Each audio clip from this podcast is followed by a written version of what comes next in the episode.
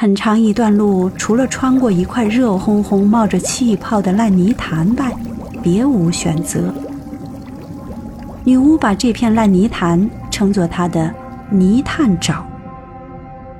烂泥潭后面一片奇特的树林中，便是她的房子。这里的树和矮丛都是章鱼，一半是动物，一半是植物，很像从土里钻出来的、长着百十来个头的蛇。所有的枝子都是又长又细的胳膊，上面长长的手指，都像些滑溜溜的小长虫，一节一节的从根儿往上一直长到顶尖上。树林里出现什么东西，他们都能抓住，而且紧紧地缠住，再不放掉。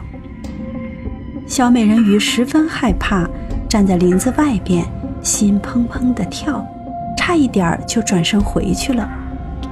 但是，他又想到了王子，想到了人的灵魂，于是他就又来了勇气。他把他的长发紧紧地盘在头上。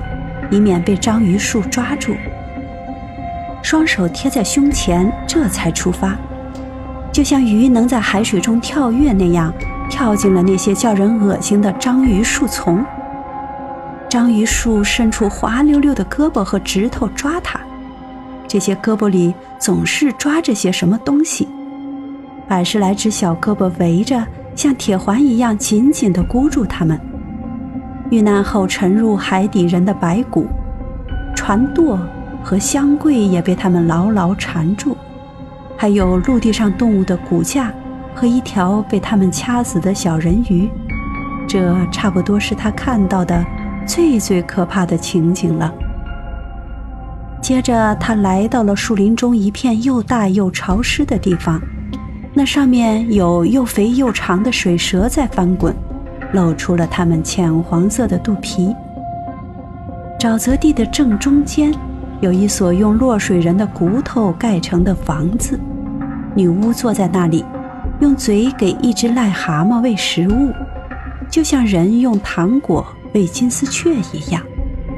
他把那些肥大的、令人恶心的水蛇叫做小鸡儿，让它们在他肥胖臃肿的胸脯上爬上爬下。